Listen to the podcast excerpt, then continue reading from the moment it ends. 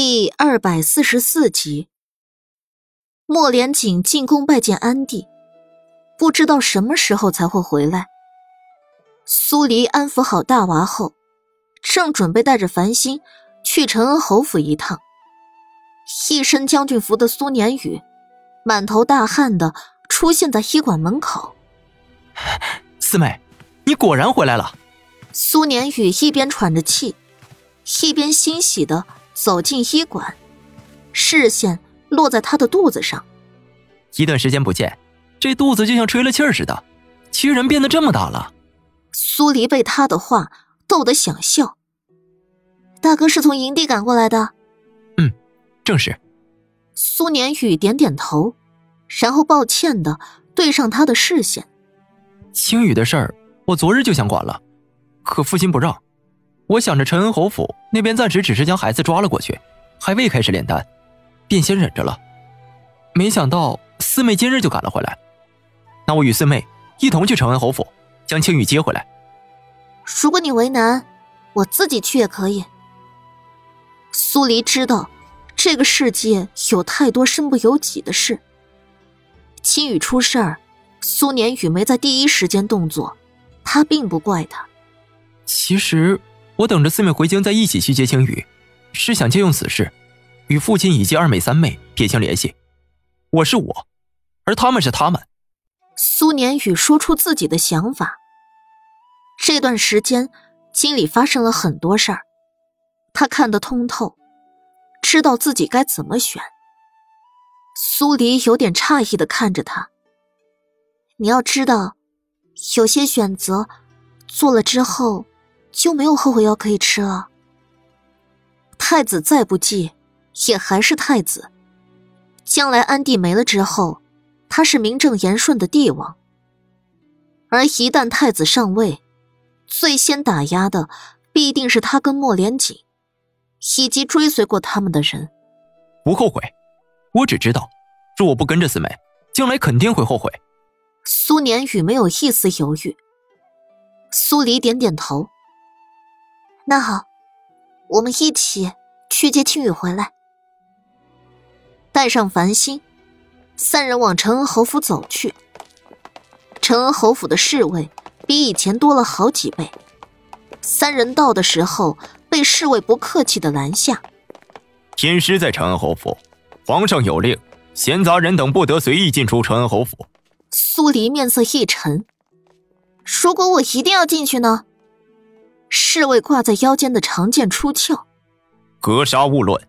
另一边，莫连锦马不停蹄的进了宫，在御书房见到了安帝。安帝正在跟燕婉下棋，燕婉风情万种的撒着娇。皇上，你又把臣妾的棋子吃了。安帝一身龙袍，容光焕发的看了眼燕婉。把刚刚吃掉的黑棋收了回来，那便不吃了。莫连锦站在一侧，面容清冷，黑幽的眸底有寒光在涌动。从他进入御书房起，安帝就没看他。燕婉咯咯的笑了几声，把棋盘拨乱。皇上，臣妾不下了。这战王爷站在一边。着实吓人。安帝握住燕婉白皙的手腕，那朕便打发了他回去。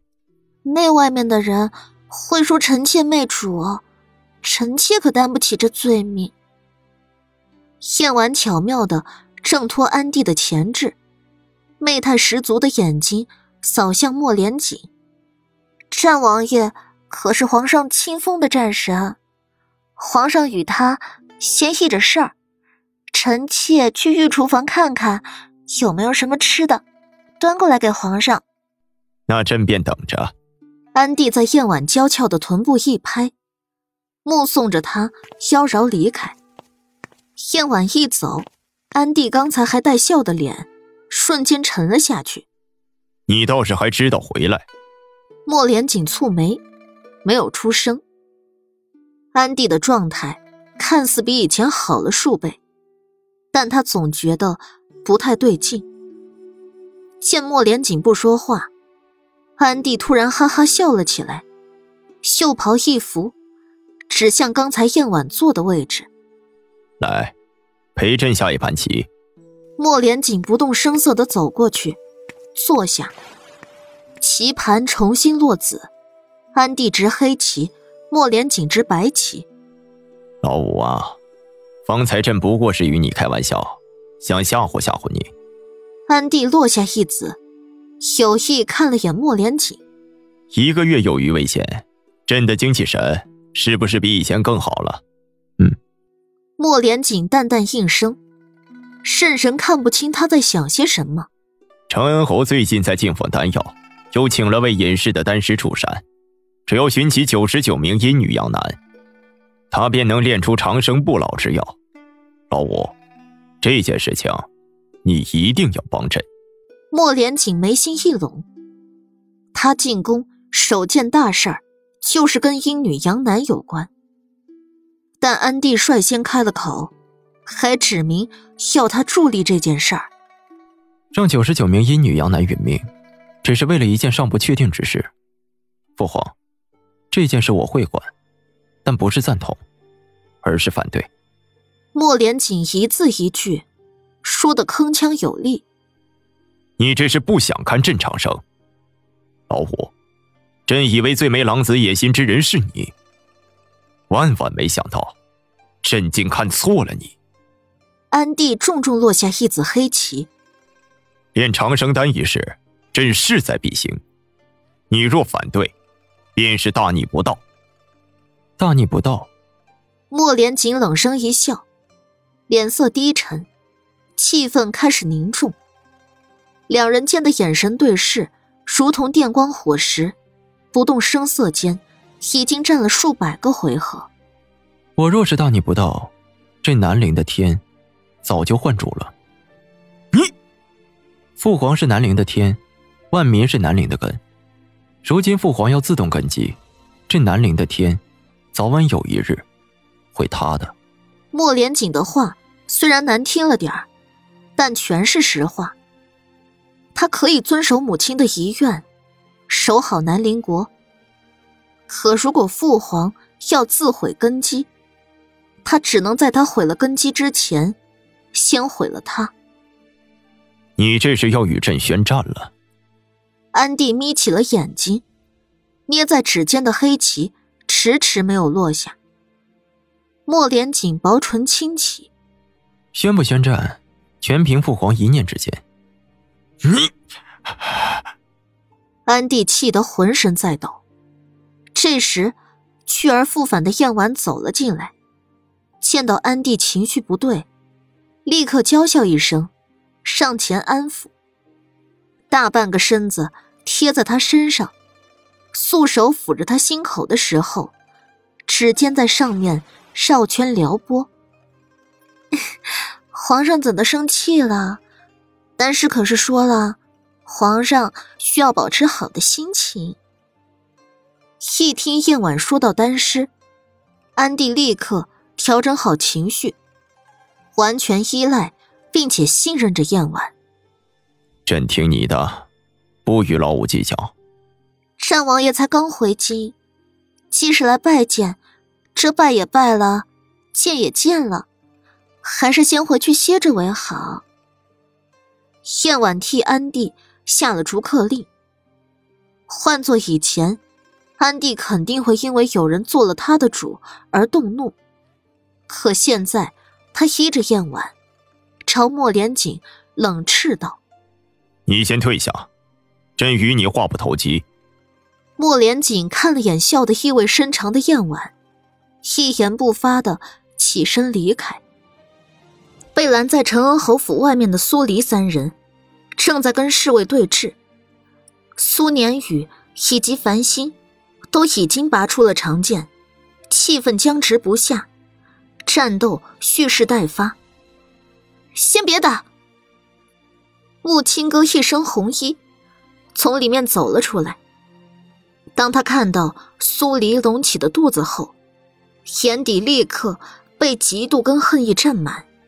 侍卫听令，分站到两侧，让出中间的路给木青哥走。苏年宇以前是心仪过木青哥的，后来接连被拒，也就对他不再抱有幻想。他执剑站在苏黎一侧，还请青哥郡主将我幽妹交出来。木青哥看了眼苏年宇，不屑的轻笑一声：“哼，我又没拿你们的幼妹，你们来找我做什么？拿你们幼妹的人是当今皇上。”你们若是有胆，便去跟皇上讲理。你，他当初还真是瞎了眼，竟会心仪这么个蛇蝎心肠的女人。苏黎扯了扯苏年宇的衣袖，示意他别急。今天我一定要将青羽带回去，你是放还是不放？苏黎看着一脸倨傲的穆青哥，他的脸还是原来那张。可眉眼间的气质已经跟以前千差万别。以前的他，顶多看起来有些傲娇气；现在的他，多了丝英质狠厉，不再像是个少女，而像是个毒妇。哼！木青哥笑出了声，下巴高高昂起，逆着苏黎：“我不放又如何？放又如何？”你能拿我怎么样？今日就算是景哥哥来了，他也没办法将人从承恩侯府带走。苏黎双眼一眯，木青哥像是在挑衅，也不怕你知道，你家幼妹就是我让人抓回来的。我就是想看你恨我恨得牙痒痒，却没办法动我分毫的样子。苏黎双手一紧。解剖刀已经夹在指尖。别的淫女杨男被送进府，都会好吃好喝的伺候着，可你家幼妹，自然会得到些不一样的待遇。木青哥笃定苏黎不敢动他，有恃无恐的继续开口：“你当初吓唬我的手段，我全用在了你幼妹身上。从她进府开始。”我就让人不给她送吃的喝的，这么大热的天，没有水，那可是会死人的。苏黎神经一紧，从眼底迸射出两道嗜血的寒光。木青哥，你说够了？自然不够。木青哥哼了一声，哼，苏黎，你求我，你跪在地上求我。我便允你见他一面。他摆好姿态，等着苏黎下跪。四妹，苏年宇生怕苏黎答应了这么屈辱的条件，扯了扯他的袖子。苏黎看了苏年宇一眼，一步步走近木青哥。木青哥突然想起以前的事儿，抬手指着苏黎：“你别再过来了，若是要跪。”就在那儿跪。我以前只觉得你是骄纵惯了，所以受不了落差，会做一些出格的事儿。现在我知道了，像你这样的人，就是欠教训。苏黎一字一句说完，脚步不停，直朝木青哥而去。穆青哥脸上浮现一抹慌乱，朝侍卫大声吼道。你们还愣着做什么？给我将他拦下！他若是敢……穆青哥的话还没说完，喉咙处就抵上了苏黎的解剖刀。你最好别动，免得血溅当场。苏黎冷冷的开口，看向正围拢过来的侍卫：“你们最好也别动，除非你们觉得木青哥的命并不重要。”这侍卫们都僵住了，有一人进去里面禀报，其他人都按兵不动。苏黎制着木青哥，就站在原地，没打算再往里走。你们再进去一个人，告诉陈恩侯或者敏公主，今天我苏黎要一命换一命，我只给他们半炷香的时间，说到做到。侍卫们对视一眼，又离开一人去禀报。你敢？木青哥自觉屈辱，脸色涨得通红。我没什么不敢的，你可以试试，我敢不敢？苏黎逼近木青哥的耳侧几分。你不该动我的妹妹。